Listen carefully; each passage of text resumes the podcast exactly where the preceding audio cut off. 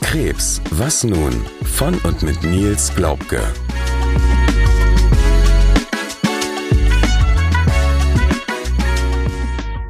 Hallo und herzlich willkommen zu der vierten Folge von unserem Podcast Krebs, was nun? Mir gegenüber darf ich auch heute wieder Nils begrüßen. Hallo. Hallo. und ähm, ich starte mal direkt mit einer Zuschauerfrage, bevor ich das Recap der letzten Folge mache. Eine sehr, sehr häufig gestellte Frage war, wie geht's dir eigentlich aktuell? Und da haben wir gesagt, wir wollen zwar eigentlich nicht spoilern, aber da wir immer wieder fleißig Folgen aufnehmen, wissen wir, du sitzt immerhin mir gegenüber, das heißt, so schlecht kann's nicht sein. Aber erzähl doch gern mal selbst. Ja, genau. Es war, war schon witzig, dass selbst, äh, ja, ich habe es ja keinem erzählt. Also waren auch engere Freunde, die dann gefragt haben, äh, darf ich wissen, wie es dir geht, auch ohne die Folge, also Folge 5, 6, 7 oder, oder welche dann auch in der jetzigen Zeit spielt, äh, zu hören. Und da haben wir gesagt, na klar, können wir sagen, wie es uns geht oder äh, besonders wie es mir geht. Ja, mir geht's gut. Also das heißt, äh, das Medikament wirkt immer noch. Wir haben ja beschrieben, dass äh, ich Tagrisso nehme, also den Wirkstoff Osimertinib. Und ähm, ja, wie gesagt, immer noch die bekannten Nebenwirkungen, äh, also Akne immer noch am Start, aber ansonsten geht's mir eigentlich sehr, sehr gut. Was man vielleicht noch sagen kann, also was natürlich nicht weggeht, sind diese CT- und MRT-Aufnahmen alle drei Monate. Trotz Tagrisso hat man davor immer noch riesen Respekt. Also das ist ähm, ja so ein Leben im, im Drei-Monatstakt, so eine Art. Immer wenn man so eine MRT oder CT-Untersuchung dann gut überstanden hat. Ja, dann plant man erstmal alles, ist froh und weiß, dass es nichts ist. Genauso viel Unsicherheit, wie die Untersuchungen einem geben können, genauso viel Sicherheit können sie dir, denke ich mal, auch geben. Ja. Genau. Und in diesem Zuge haben wir uns überlegt, werden wir euch gerne berichten von dem Ergebnis der ersten CT-Untersuchung. Ja, Nils, was kam denn dabei raus? Ja, äh, da ist wieder diese Pleurodese äh, in unser Problemfall, dass im ersten Krankenhaus ja diese, ja, ich sag mal, Behandlung da durchgeführt wurde.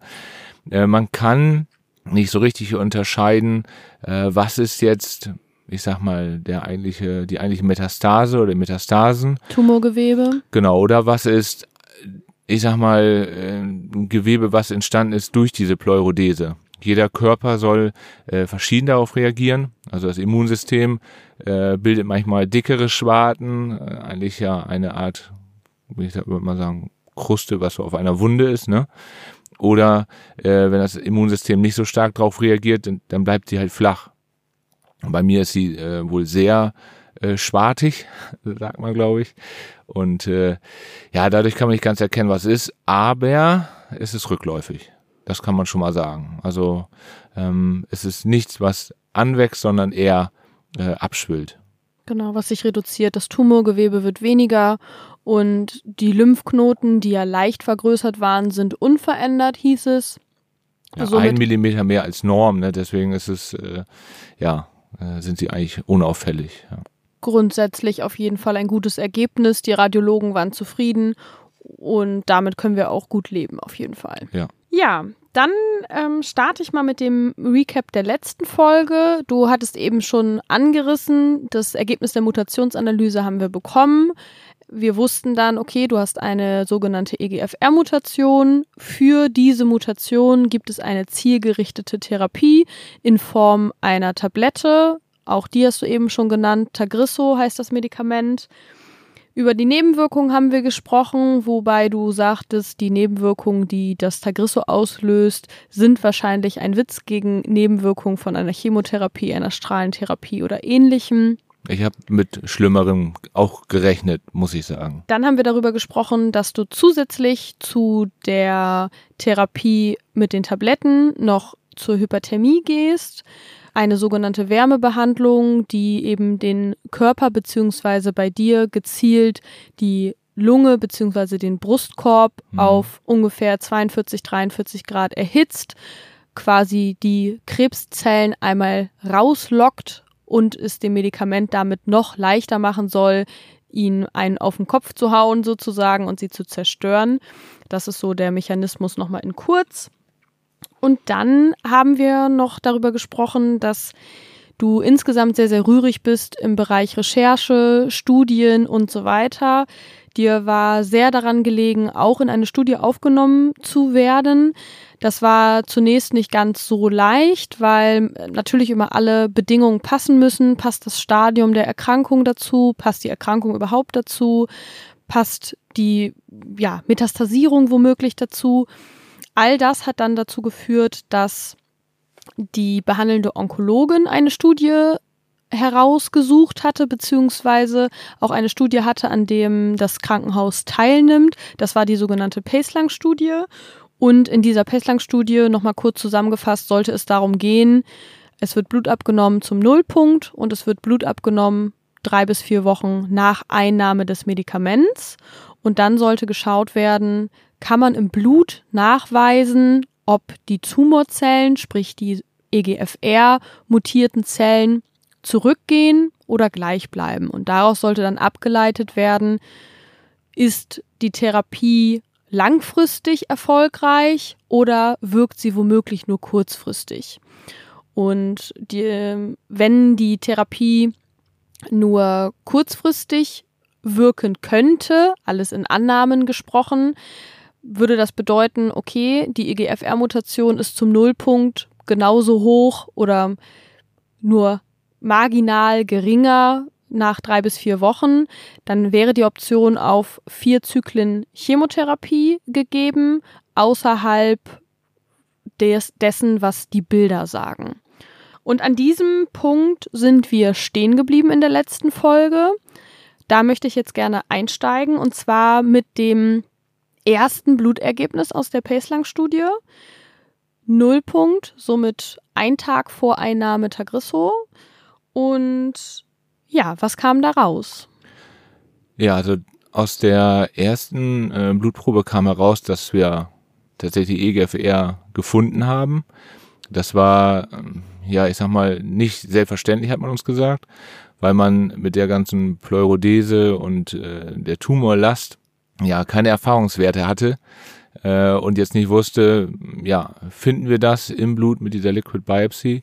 Liquid Biopsy ja auch etwas, was äh, immer mehr äh, Einzug hält, aber auch auf der anderen Seite Neues. Also da sind die Erfahrungen dann auch nicht so stark wie, ich sag mal, bei einer Probenentnahme, einer normalen Biopsie, wo man wirklich ein Stück vom Tumor dann hat, sondern mit dieser Liquid Biopsy, also nur die Blutprobe, äh, darüber dann Tumorlast, Mutation und sowas dann praktisch äh, rausfinden kann.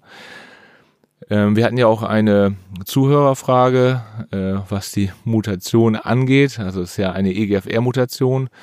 Und äh, wir beide haben gedacht, das ist etwas zu zu tief ins Detail genau, gehen. Ein bisschen zu äh, detailreich. Denn es gibt verschiedene EGFR-Mutationen und meine ist eine Exon 21 L858R. Und äh, das wird wichtig, wenn man zum Beispiel Studien liest, äh, weil die Medikamente auf die verschiedenen ähm, Untergruppen dieser Mutation auch da verschieden ansprechen. Ne? Also die Medikamente wirken manchmal äh, weniger, äh, manchmal mehr und diese, ich sag mal, Überlebenszeit im Median verändert sich auch je nach Mutation. Also das nur für so Insider, das ist tatsächlich Insiderwissen, äh, was die meisten ja, ich sag mal, normalen, die nicht äh, krebserkrankt sind, äh, nicht wissen, aber über diesen Podcast können wir es ja mal erklären, äh, dass es da auch noch Untergruppen gibt. Genau, ist die zweithäufigste EGFR-Mutation. Somit ist die Anzahl an Referenzen, auch wenn wir uns schon in der Nische der Nische befinden, doch noch größer, als wenn wir jetzt so ein, so ein riesiges Sonderei hätten. Das heißt, auch auf dem Bereich wird es immer mehr Erkenntnisse geben und gibt es auch immer mehr Studien. Nichtsdestotrotz, wie gesagt, alles Nischenwissen.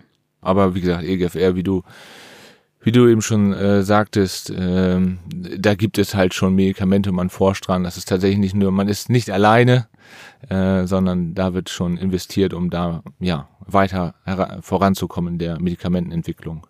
So war es. EGFR-Mutation wurde nachgewiesen.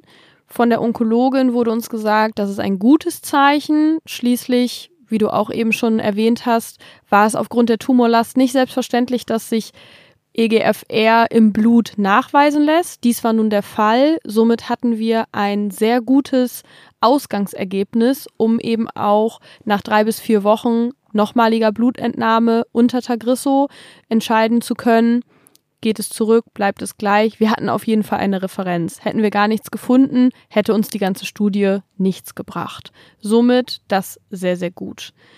Ja, dann war es so, um in der Nische von der Nische zu bleiben, dass wir der Onkologin gegenüber saßen und sie sagte, ja, ich habe da aber noch ein Thema, was ich einmal ansprechen muss. Und zwar hat man in den USA während dieser Liquid Biopsy, der Blutuntersuchung, noch eine weitere Mutation gefunden. Und zwar eine sogenannte BRCA2 wir werden hier im Podcast immer BRCA sagen. Ja, BRCA-Mutation, ja genau. Bei uns Alltag, dass wir es so aussprechen. Genau, ist auch einfacher als immer BRCA2 zu sagen. Jedenfalls wurde eine BRCA2-Mutation gefunden. Ja, Nils, was ist eine BRCA-Mutation? Ja, da saßen wir auch erstmal da. Ja, all das Wissen, was ich jetzt habe, kommt von nach diesem Termin. An dem Tag war das für mich auch nicht bewusst, dass äh, der Folgentitel, den wir jetzt haben mit dem Familienerbe, dass das so wichtig wird, diese äh, BRCA-Mutation. Äh, BRCA, das BR von Breast, also Brust und CA von Cancer, also von Krebs, ist äh, ein Gen, was dafür verantwortlich ist, ähm, zum Beispiel, wenn es mutiert ist, äh, viel, viel häufiger es zu Krebserkrankungen kommt. Das berühmteste Beispiel ist Angelina Jolie, die sich ja auch, ja, ich glaube, beide Brüste entfernen lassen hat, ähm, um diesem ja, Brustkrebs zu entkommen. Äh, vorzubeugen, tatsächlich. Vorzubeugen, ja. Mhm. Ähm, ich fand das damals in der Presse, also wenn ich jetzt mit meinem Wissen, was ich heute habe, auch schlecht kommuniziert. Also zum Beispiel wusste ich damals nicht, dass es wegen einer ähm, ja, Genmutation ist. Also ich hatte das erste Mal von BRCA gehört, als es bei mir auf der Liquid Biopsy stand. Aber ich dachte damals, also was ich in den Zeitungen gelesen habe, dass sie das einfach nur aus Angst gemacht hat, weil ihre Mutter auch Brustkrebs bekommen hat. Hätte man da schon gewusst, dass äh, wenn in der Familie sehr, sehr viele Krebsfälle äh, sind, dass man ja sich auch sowas testen kann. Das hätte, also jetzt für mich gesprochen, hätte das irgendwie besser kommuniziert werden müssen, warum und weshalb und so. Ne? Das habe ich damals gar nicht mitbekommen wurde auch tatsächlich gar nicht so breit getreten, auch im Bezug der Recherche auf deine BRCA-Mutation hat man natürlich Google angeschmissen und erst nach wer weiß wie vielen Suchbegriffen bekam man dann darauf, dass Angelina Jolie eine BRCA-Mutation hatte. Das wurde in der Presse nicht so publiziert. Also sie hatte tatsächlich eine BRCA1-Mutation, du hast jetzt eine BRCA2-Mutation. Mhm. Wie du auch eben schon gesagt hast, das eigentliche BRCA-Gen trägt jeder von uns in uns und ist dann auch nicht gefährlich. Es wird dann eben nur gefährlich bzw. bedenklich, wenn es mutiert, eben in Form der 1 oder der 2 Mutation. Genau, das hat jeder, dieses, dieses Gen, das ist äh, für die DNA-Reparatur ähm, ja, zuständig. Immer jede, jedes, jeden Tag, jede Stunde, jede Minute äh, teilen sich Zellen bei uns im Körper. Und wenn es da einen Kopierfehler gibt, dann sagt der eine den A-Strang zum anderen, so, so habe ich es verstanden, Achtung, äh, da ist ein Kopierfehler, den müssen wir löschen. Ist so, auch wieder, wie ich es verstanden habe, ist es so, bei welchen diese BRCA-Mutation haben, da ist daher diese Häufigkeit von Krebsfällen äh, der Fall, weil diese Kopierfehler dann nicht beseitigt werden und äh, ja, daraus wird dann halt Krebs. Ja, das ist halt etwas, was normal nicht zum Standardprogramm des Körpers gehört, sondern ja, darüber hinaus dann im Körper wächst. Und das soll, also BRCA, diese BRCA-Mutationen sollen das bei Frauen, deswegen dieses äh, Breast, Breast Cancer, Brustkrebs äh, Name, ja auch in sehr jungen Jahren zu Brustkrebs und Eierstockskrebs äh, führen. Bei Männern, glaube ich, Prostata, also generell Männer und Frauen, schwarzer Hautkrebs, Bauchspeicheldrüse, Bauchspeichel, genau, Pankreas, mhm. ähm, ja, sind die Vorfälle von diesen Krebsarten dann äh, stark erhöht. Genau, wir werden im weiteren Verlauf der Folge noch ein bisschen auf die Statistiken zu sprechen kommen. Tatsächlich haben sich daraus nämlich einige weitere Termine ergeben und wir haben auch unser Wissen entsprechend aufarbeiten können, was diese ganze BRCA-Mutation angeht. Im ersten Schritt denkt man natürlich, okay, wir fassen einmal zusammen. Wir haben festgestellt, du hast Lungenkrebs. Dann hat man festgestellt, man hat eine EGFR-Mutation im Tumorgewebe gefunden. Kurzer, wir spulen kurz zurück. Du wurdest operiert, es wurde Gewebe vom Tumor entnommen. In diesem Gewebe war EGFR-Mutation. Also geht man davon aus, dieser Tumor ist irgendwie ausgelöst durch die EGFR-Mutation und dann entstanden. Dann im weiteren Schritt stellt man fest, per Liquid Biopsy, also Blutanalyse, nicht direkt aus dem Tumor, EGFR ist auch vorhanden. Gut, nicht weiter überraschend, wahrscheinlich vom Tumor abgegeben, aber es ist noch was Zweites vorhanden, diese BRCA-Mutation. Nun muss man dazu sagen, dass im damaligen ersten Panel von der Mutationsanalyse nicht auf BRCA getestet wurde. Das heißt, wir wussten nicht, ist auch im Tumor BRCA vorhanden oder nur im Blut? Wo kommt BRCA her? Das waren also ganz, ganz viele Fragen, die sich gestellt haben. BRCA steht auch irgendwie im Zusammenhang mit Krebserkrankungen, typischerweise aber eigentlich nicht mit Lungenkrebs. Somit hatten wir viele, viele große Fragezeichen über den Köpfen. Und dann stellte sich auch zusätzlich noch die Frage, wie beeinflusst denn jetzt die Erkenntnis darüber, dass du neben der EGFR-Mutation, für die du Tagrisso bekommst, noch eine BRCA-Mutation gefunden wurde.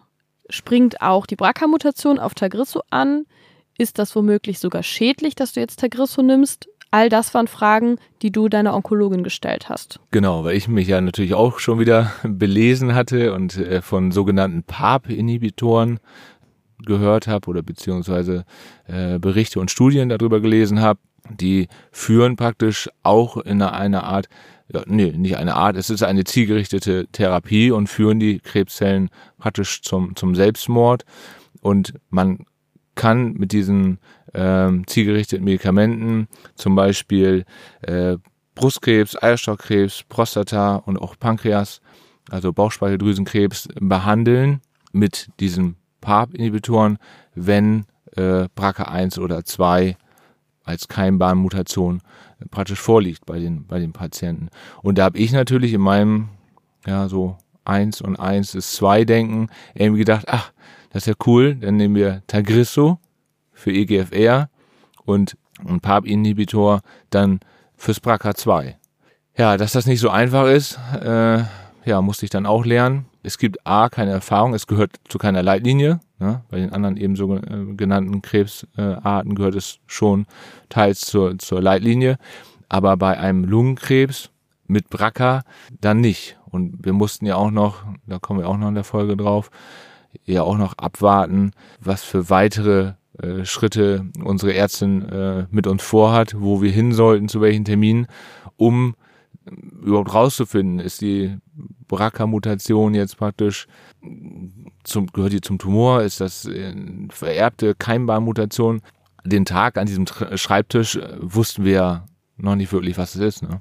Ja, und du hast es schon angesprochen, Keimbahnmutation für unsere Zuhörer. Keimbahnmutation bedeutet letztendlich vereinfacht gesagt tatsächlich eine Mutation, die über die Keimbahn vererbt wurde. Das heißt, die, ist, die ist nicht irgendwie entstanden, beziehungsweise natürlich, irgendwo ist immer der Ursprung, aber das ist eine Mutation, die jetzt nicht in einem Tumorgewebe entsteht, sondern die schlummert schon von Geburt an im Körper. Das heißt, die Wahrscheinlichkeit, dass du diese Mutation von mütterlicher oder väterlicher Seite geerbt hast, bestand. Genau, und dass ich sie weitergeben würde an Kinder besteht auch besteht. zu 50 Prozent. Also so, das würde bei einer Keimbahnmutation dann praktisch rauskommen. Und aus diesem Grunde war es ganz, ganz wichtig, um erstmal festzustellen, ist das überhaupt eine Keimbahnmutation? Ja oder nein? Daraufhin hatte uns die Onkologin ans Herz gelegt, beziehungsweise gebeten, einen Termin in einem Uniklinikum, in einem humangenetischen Institut zu machen. Mhm. Und diesen Termin haben wir dann auch entsprechend wahrgenommen. und dort hat eine erste Aufnahme stattgefunden. Erzähl uns doch gerne mal, wie hat der erste Termin überhaupt stattgefunden? Ja, ich hatte ja auch da wie, wieder irgendwie gar keine Vorstellung, was, was passieren soll. Hatte mich auch komischerweise vor dem Termin da gar nicht eingelesen, weil ich dachte, ich will's eh machen und äh, bin davon ausgegangen, dass irgendwie große Blutuntersuchungen oder drei, vier Ampullen abgenommen werden und äh, es Scans oder was ich was gibt. Es fing aber ganz anders an. Es fing an, dass man praktisch einen Familienstammbaum äh, aufzeichnet mit dem Geburtsjahren der Verwandtschaft und den Jahren, äh, wo sie, wenn sie eine haben, eine Krebserkrankung festgestellt wurde. Und wenn ja, welche Krebsart? Das war so der erste Schritt, den man zusammen ähm, ja mit der Ärztin, das war damals eine Ärztin, mit der Ärztin zusammen gemacht hat. Und da fällt einem wirklich das erste Mal auf, wie viele Krebsarten und wie viele Krebsfälle bei mir mütterlicherseits äh, aufgetreten sind überhaupt. Und das war dann auch von der Beratung her gleich so die erste Neigung, die die hatten, dass sie gesagt haben, hm, es scheint so, dass dieses BRCA2, dieser, dieser Gendefekt, äh, aus der mütterlichen Seite kommt. Das war so der, der erste Hinweis, den wir dann an dem Tag bekommen haben. Nun muss man bei dir dazu sagen, dein leiblicher Vater ist sehr früh verstorben. Es besteht kein Kontakt zu dieser Seite, somit stehen uns auch keine Daten zur Verfügung. Das hat das Ganze etwas erschwert. Das heißt, wir kennen die väterliche Seite nicht, sondern wir kennen nur die mütterliche Seite.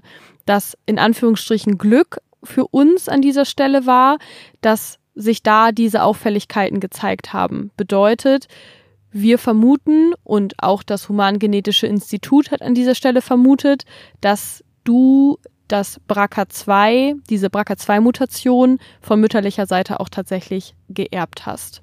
Nun war es so, dass in dem Stammbaum auch die typischen Krebsarten für BRCA2 aufgetaucht sind. Du ja. hast es eben angesprochen, Unterleib bzw. Eierstockkrebs bei Damen, Hautkrebs, das passte alles so in die Schiene. Lungenkrebs hatte da keiner. Nee, das äh, kann man auch so ein bisschen spoilern. Da gibt es tatsächlich Ärzte und auch Humangenetiker, die sagen, ja, BRCA kann auch andere Krebsarten erzeugen, sage ich mal so. Ich persönlich glaube das auch. Äh, nur andere Ärzte wiederum glauben das nicht. Ne? Weil es ist nicht Teil irgendeiner äh, Leitlinie, Studie oder irgendeines einer Veröffentlichung. Ne? Dann war es so, dass nach der Stammbaumanalyse, die schon einige Erkenntnisse gebracht hat, aber natürlich nichts schwarz auf weiß, sage ich jetzt mal, dir dann doch Blut abgenommen wurde, so wie du es dir vorher vorgestellt hast. Genau, aber nur eine Ampulle. oh, das weiß ich gar nicht mehr. Ja, ich schon. genau, es wurde auf jeden Fall Blut abgenommen, weil das Humangenetische Institut gesagt hat, das ist ja schön und gut, dass die in Amerika während ihrer Liquid Biopsy da als Nebenbefund noch BRCA2 gefunden haben. Darauf verlassen wir uns aber nicht. Wir haben unsere eigene Methodik, dieses Blut zu untersuchen. Und erst dann, wenn wir in unserem Blut auch wirklich nachweisen, sie haben BRCA2, dann geht die Maschinerie los, dass wir sagen, wir stellen beispielsweise ihrer Mutter, ihrer Tante und wem auch immer, der das dann möchte, ist natürlich alles kein Muss, die Untersuchung zur Verfügung. Ansonsten würden die wahrscheinlich in ihrem humangenetischen Institut aus allen Nähten platzen, wenn dann auf einmal jeder kommen würde und sagen würde, könnt ihr übrigens mal mir auch Blut abnehmen und so eine Analyse machen. Das Verfahren ist relativ aufwendig und auch nicht ganz günstig. Dementsprechend versuchen die, das vorher abzuklären. Ja, ich weiß gar nicht, ob ich überhaupt auf normalen Wege da reingefallen wäre, wenn man es mir nicht zufällig herausgefunden hat. Kann sich auch informieren. Also ich habe das zum Beispiel gemacht bei äh, Bracker Netzwerk e.V. Äh, da kann man sehen, äh, da gibt es so Einschlusskriterien, dass zum Beispiel, weiß ich, drei weibliche Familienmitglieder müssen Brustkrebs gehabt haben oder ich glaube eine unter 35. Also es gibt so verschiedene äh, Richtlinien, wo man dann so eine Untersuchung dann bekommt äh, an der so eine Beratung bei Humangenetik. Äh, aber da bitte auf die Website gehen von Bracker Netzwerk, denn äh, ich weiß das nicht aus dem Kopf, was ich weiß, dass es für Männer noch ziemlich äh, äh, schwach ist, was man da so äh, machen kann.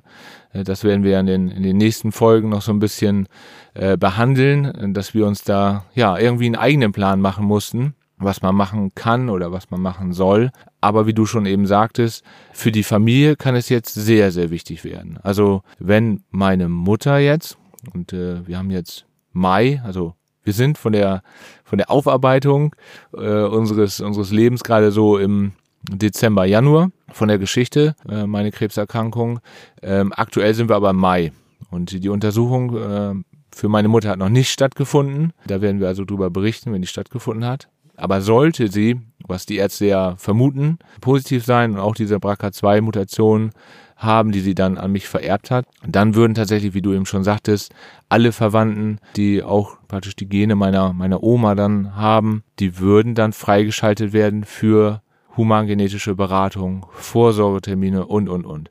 Wenn man es will, das ist ja die Diskussion, die bei Angelina Jolie ja hauptsächlich war, will man es wissen, will man was tun, all diese ganzen Fragen muss sich jeder selbst dann beantworten, die kann ich dann für meine ja, Cousinen und Tanten und äh, Onkel dann nicht fällen, das muss dann jeder, jeder selber machen. Also ich war froh, dass ich dieses für mich äh, Familiengeheimnis äh, aufgelöst habe, weil ich kann es jetzt ganz anders angehen. Ne? Also ich kriege viel mehr Vorsorgeleistung. Ich weiß genau, woran ich bin. Auch die Pathologen können viel, viel genauer, ja, ich sag mal, die Medikamente jetzt auswählen und so weiter mit den Onkologen zusammen. Also für mich war es persönlich ein Gewinn. Am Anfang, wo ich das auf dem Zettel gesehen habe und dann die ersten paar Zeilen gegoogelt habe, hat sich das nicht so als Gewinn angefühlt. Ne? Nee, man kann jetzt auch einfach ganz anders handeln und ganz anders gewissen Sachen vorbeugen. Aber wie du es schon gesagt hast, darauf werden wir in, ich glaube, Folge 6 zu sprechen kommen, was die Vorsorgeuntersuchung angeht, Vorsorgeplan, sowohl männlich als auch weiblich. Wir mhm. haben jetzt natürlich den männlichen Part. Was die Damen angeht, ist das Ganze zumindest in der Brustvorsorge viel, viel ausgereifter. Aber dazu dann mehr in Folge 6. Ja, ich kann nur schon mal spoilern, es wird schwer. Also ihr werdet äh, viel, viel erfahren, viele Informationen, die wir selber ja gerade auch erarbeiten und ähm, herausfinden, was zu tun ist. Denn ja, so eine BRCA-Mutation hat nur 0,2 Prozent, also eine oder einer von 500. Und das zusammen kombiniert mit einem äh, ja, Lungenkrebs, EGFR, ja, das ist dann noch viel, viel seltener und das ist so wie bei meiner Behandlung, äh, da gibt's wieder kein Standardprogramm so richtig, ne? Es war so, dass bei der humangenetischen Blutuntersuchung das BRCA-Gen auch nachgewiesen wurde. War für uns keine Überraschung, war eher nochmal die Bestätigung, dass das Labor in den USA ihre Arbeit richtig gemacht hat. Und das bedeutet, die Maschinerie kann jetzt losgehen. Du hattest eben schon gesagt, der Termin von deiner Mutter hat noch nicht stattgefunden. Ich erinnere mich aber noch sehr, sehr gut an einen Satz und oh ich hatte mhm. da vorhin schon ein bisschen äh, rangespoilert, wie die Ärztin aus dem Humangenetik-Institut vor uns saß und sagte, wie alt ist ihre Mutter nochmal? Und der geht's gut? Und die hat noch keine Krebserkrankung. Also sie war regelrecht schockiert. Ja, das war ein bisschen, also ich fand es auch sehr, äh, ja, das ist äh, so der Startschuss gewesen, wo ich zu meiner Mama gegangen bin, wir müssen unbedingt einen Termin machen, äh, weil sie hat ja, ich sag mal, umgangssprachlich gesagt, äh, ihre Mutter lebt noch. Also äh, Verrückt. Das, ja, genau. Also es ist wohl wieder nur äh, Halbwissen, was sie uns äh, da mitgeteilt hat, wohl normalerweise Brustkrebs, jede zehnte Frau, irgendwie zehn Prozent. Und äh, wenn man dieses BRCA äh, 2 hat oder auch BRCA 1, dann ist das so um die 50 bis 80 Prozent äh, Wahrscheinlichkeit und auch schon in sehr jungen Jahren. Ne? Also. Wollte ich gerade sagen, der Prozentsatz steigt mit dem Alter auch an. Und da wir gesagt haben, okay, ja, sie ist Anfang 60 hieß es quasi, die muss krank sein. Und äh, zum Glück geht sie regelmäßig zur Mammographie und alle Untersuchungen sind unauffällig. Das hat sie auch direkt gemacht, hat Kontakt mit ihrer Frauenärztin aufgenommen und hat gesagt, ähm, kann ich mich bitte mal im untersuchen lassen? Da war alles gut und auch die, die Untersuchungen waren alle gut. Aber genau so, wie es bei dir überraschend ist, dass du EGFR und BRCA mutierte Gene in eins hast, ist es wahrscheinlich bei deiner Mama überraschend, dass sie gesund ist. Sollte sie das BRCA-Gen haben? Ja, das, das wissen, das wir, wissen noch wir noch nicht, genau. Genau. Und äh, ja, das war auch praktisch das, was, was einen die ganze Zeit jetzt beschäftigt, ne? Ja. Also hat sie es wirklich, geht es in die Richtung oder wie du schon angedeutet hast, mein Vater ist ja äh, nicht an Krebs, sondern an einem Autounfall schon mit 23 gestorben. Ja, die Seite, die kennen wir nur, das ist ein schwarzes mal, Loch. Flüchtig, quasi. ja, äh, aber wir wissen, so richtig Krebs äh, war da wohl nicht. Ne? Eher irgendwelche Gefäßerkrankungen. Ja, also das ist für uns auch richtig, richtig spannend, was jetzt kommt. Aber dadurch, dass sie kein akuter Fall ist, ist die Wartezeit irgendwie ein halbes Jahr. Und äh, ja, für uns und auch dann für den Rest der Verwandtschaft äh, ein bisschen blöd, so lange zu warten. Als das Ergebnis von dir kam, dass die BRCA2-Mutation auch durch das Humangenetische Institut an der Uniklinik nachgewiesen wurde, wir haben den Termin zusammen wahrgenommen, war auch unmittelbar Thema, können wir von Ihnen auch Blut abnehmen, haben Sie mich angesprochen.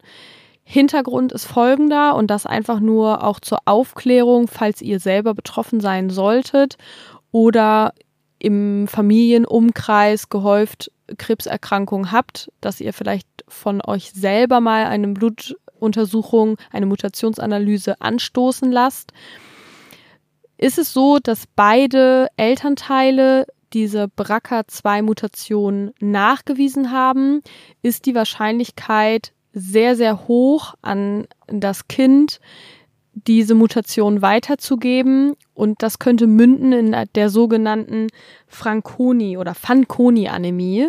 Und ähm, diese Fanconi-Anämie bedeutet für das Kind ein deutlich erhöhtes Krebsrisiko und das schon im Baby-Kleinkindalter, erhöht die Gefahr auf Fehlbildung und auf Blutarmut. Bedeutet, dass es wahnsinnig gefährlich und Paare, die beide diese BRCA-Mutation haben, sollten sich wirklich dreimal überlegen, ob sie Nachwuchs bekommen sollen. Daher war es für das Institut wichtig, mir diese Untersuchung anzubieten. Dementsprechend wurde von mir Blut abgenommen. Das Ergebnis war allerdings, dass bei mir keine BRCA-Mutation vorliegt, ja. somit unbedenklich. Aber das nur mal wichtig, auch solche Sachen muss man dann entsprechend bedenken, gerade wenn es sich um erblich bedingte Mutationen handelt. Da wird man ausreichend aufgeklärt. Ähm, man, ich kann sowas nur empfehlen, wenn man tatsächlich äh, verhäuft Krebsfälle in der Familie hat, dann tatsächlich an so einem Institut so eine humangenetische Beratung persönlich mitzumachen, sich nicht irgendwie im Internet zu informieren, sondern dann richtig mit Blutuntersuchung und äh, Stammbaumanalyse und so weiter das dann durchführen zu lassen. Die seriösen humangenetischen Institute bestehen tatsächlich auch auf ein Aufklärungsgespräch. Ich weiß noch, dass wir es auch hatten, dass wir gesagt haben, ja, wenn die Zeit so knapp ist bei Ihnen und die Termine so weit im Voraus sind, gegebenenfalls können wir auch die Ampullen für das Blut abnehmen mitnehmen für deine Mutter und sie geht mhm. zu ihrer Hausärztin und lässt sich Blut abnehmen und da war es erst so die Überlegung, ja, vielleicht ist das möglich. Dann hieß es aber vom Institut, nein, dürfen wir aus der Richtlinie heraus leider nicht tun, weil wir verpflichtet sind, die Patienten, die wir hier behandeln, erstmal vernünftig aufzuklären, was natürlich auch sinnvoll ist tatsächlich. Ja, jeder geht da anders mit um und ich glaube auch, dass das die richtige Lösung ist, sich da ja von Fachleuten richtig beraten zu lassen und nicht irgendwas äh, irgendwo zu lesen oder äh, ja, wie ich damals im Krankenhaus ohne Betreuung dazustehen mit irgendeinem Ergebnis, sondern äh, was kann man tun, äh, wenn man das tut, wie sicher ist man dann, dass kein Brustkrebs oder Eierstockkrebs mehr kommt? Das das sollte man alles von Fachleuten hören dann und nicht ergoogeln. Wie am Beispiel Angelina Jolie, wie lange wir gebraucht haben, um herauszufinden, äh, welche Mutation oder was sie denn hatte. Das ist im Internet nicht so nicht so ganz gut beschrieben. Nur auf, also ich nutze eigentlich nur diese äh, Bracker Netzwerk e.V. Seite. Ja, natürlich unsere humangenetische Beratung, wo wir immer hingehen. Zum Abschluss haben wir noch ein ja, kleinen Kreis, den wir schließen müssen. Und zwar haben wir angefangen mit der Pacelang-Studie, dann in der Zwischenzeit drei bis vier Wochen sollte Zeit sein, bis das nächste Mal Blut abgenommen wird nach der Tagrisso-Einnahme. In dieser ganzen Zeit hat sich die humangenetische Beratung abgespielt, auch das Ergebnis des Bluts aus der Humangenetik, was wir abwarten müssen. Da haben sich mehrere Wochen haben sich da gezogen, bis wir dann wirklich auch Ergebnisse hatten. Und in der Zwischenzeit war es dann so, dass auch das Ergebnis der zweiten Blutuntersuchung aus der Pacelang-Studie da war.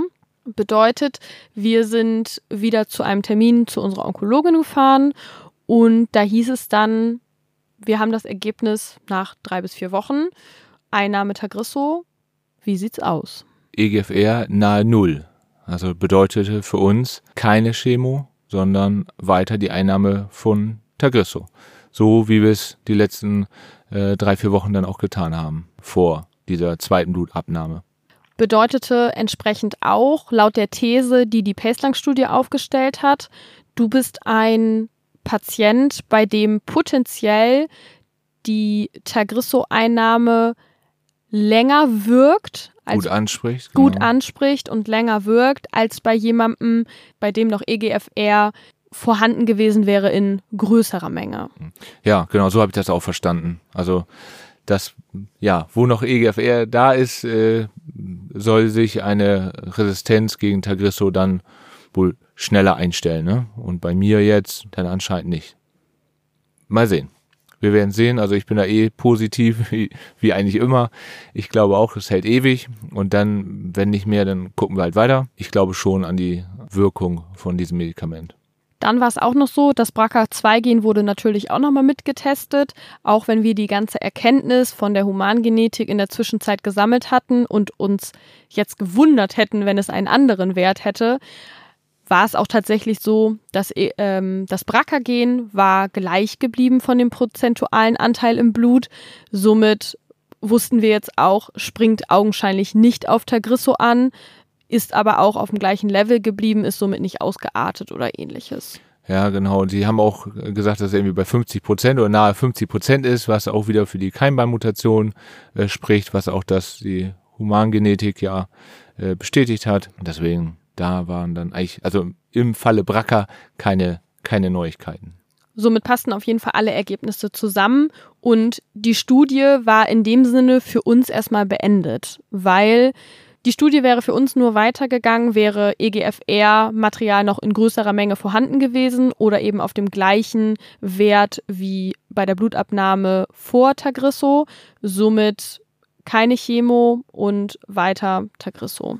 Ja, jetzt wäre nur noch, also tatsächlich ist die jetzt praktisch on hold, würde ich sagen, also auf Warteschleife sollte sich bei mir irgendwas einstellen, dass wieder irgendwas äh, wächst, sich was verändert, äh, Resistenz gegen Tagrisso eingestellt, dann wäre nochmal so eine Liquid Biopsy von der Studie aus ja mit inkludiert, mit drinne, um dann zu schauen, ja, welche Resistenz hat sich denn jetzt eingestellt, was, was ist passiert. Ob man das über die Liquid Biopsy dann auch rausfinden kann, ohne wieder eine Probe zu nehmen.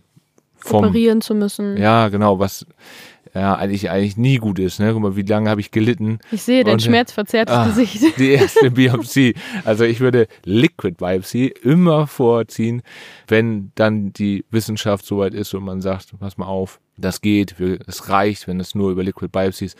Das würde ich äh, tausendfach vorziehen, ne? Als nochmal. Wenn man sich auch auf das Ergebnis entsprechend verlassen kann. Genau, ja. Bevor wir die Folge beenden, wollen wir noch auf ein Seminar, ein Online-Seminar hinweisen, was vom Bracker-Netzwerk aus stattfindet. Mhm. Am 31.05. ist das und es geht da tatsächlich speziell über Vorsorge für Männer. Da sind noch viele, viele andere Webinare, was natürlich auch Frauen betrifft, äh, wo man sich Infos holen kann. Also Webinare bin ich ja eh ein Riesenfan äh, geworden. Ich äh, habe ja gerade eins äh, über Liquid Biopsy besucht. Das mache ich eigentlich, ja, eigentlich jede Woche um mir einfach die Meinung von, von Experten anzuhören, auch um mein Netzwerk zu erhöhen, was Patienten, also andere Mitstreiter angeht, aber auch was äh, Fachleute angeht, die sich damit beschäftigen. Ich muss ja jetzt diese EGFR und BRCA-Welt äh, verknüpfen. Ja? Das ist das, wofür ich mich jetzt einsetze, dass tatsächlich auch Krebspatienten mit BRCA und ja, besonders bei Männern dann, weil die Vorsorge bei Brustkrebs und Eierstockkrebs ist schon, schon sehr gut, dass es bei Männern auch für alle anderen Krebsarten irgendwie vorangeht. Ich habe aber noch was. Ich habe ja noch Zuschriften bekommen, was die Deo-Auswahl angeht. Das wollte ich noch erzählen. Ich hatte ja gesagt, bitte keine äh, Kristalle oder sowas und äh, Aluminiumsalze. Ja, genau, keine Aluminiumsalze. Ich hatte nämlich tatsächlich das erste Mal, wo die Ärztin sagte, pass mal auf, äh, Sie müssen jetzt alles in sensitiv kaufen, ne? Sensitiv Creme, sensitiv Duschgel und so weiter und so fort hatte ich gleich eins aus der Apotheke geholt, also ein, ein Deo und da waren auch Aluminiumsalze drinne. Und deswegen haben die Zuhörer uns jetzt angeschrieben. Und zwar hat äh, Miriam ein Nude-Deo vorgeschlagen, irgendwie aus den, aus den Niederlanden. Habe ich noch nicht ausprobiert. Inga hat äh, Wolkenseifen. Das ist also genauso wie dieses Nude-Deo auch so eine, so eine Creme, die man sich irgendwie nach dem Duschen dann äh, aufträgt. Und Jacqueline hat äh, so ein äh, Sensitivrollon vorgeschlagen von histamini.de. Also wir haben schon äh, sehr, sehr viele Zuschriften bekommen in der Richtung, äh, welche Deos ich ausprobieren kann, da diese Cremes, glaube ich, irgendwie sechs Monate halten. Und ich gerade eine habe von Green Door, also die ist zusätzlich noch ohne Benzoate, denke ich, brauche ich ein bisschen, bis ich äh, von den genannten Damen die Deos ausprobieren kann, aber ja, werde ich auf jeden Fall, Fall tun. Das ist sowas, wir haben ja schon eine Ernährungsfolge angekündigt, das ist etwas, was wir in unserem Haushalt, na, du nicht, glaube ich, ne? Aber ich geändert habe. Also ich habe schon immer keine Aluminiumsalze benutzt. äh, wirklich. Streber, ja. nee, also das ist ja etwas, was man komischerweise dann bei dieser Diagnose sagt, ja, man möchte nicht zusätzlich noch irgendwie Kopierfehler äh, im Körper irgendwie äh, herausfordern, deswegen will man auf sowas halt verzichten. Ne? Wir werden auch die Links zu den genannten Deo-Empfehlungen gerne in die Shownotes packen. Dann könnt ihr selber einmal schauen, ob vielleicht für euch auch was dabei ist. Ich kann nur sagen, er riecht trotzdem immer noch gut und nicht irgendwie nach Bio-Deo. ja, wir sind am Ende angekommen. Wir haben viel geschafft in dieser Folge, haben euch eingeführt in eine neue Mutation.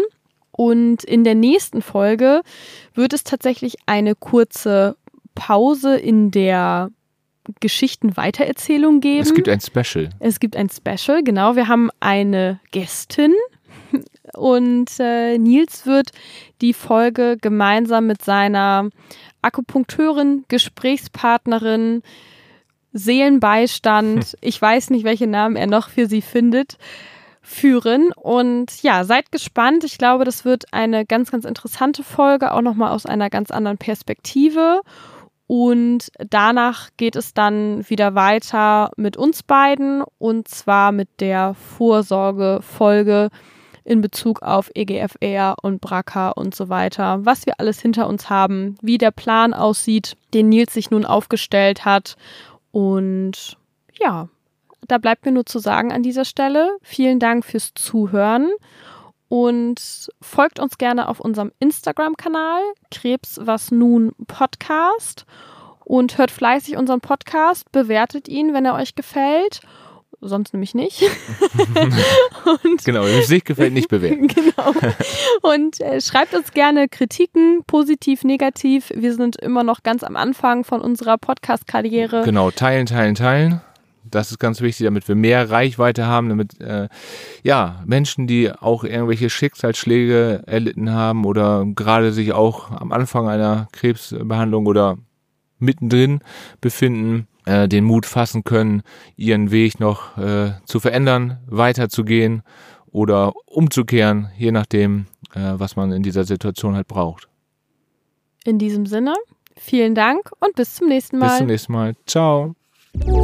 Das war Krebs, was nun? Abonniert diesen Podcast, um nichts mehr zu verpassen. Und solltet ihr Fragen oder Anregungen haben, kontaktiert uns gerne per E-Mail an post@krebswasnunpodcast.de oder via Instagram.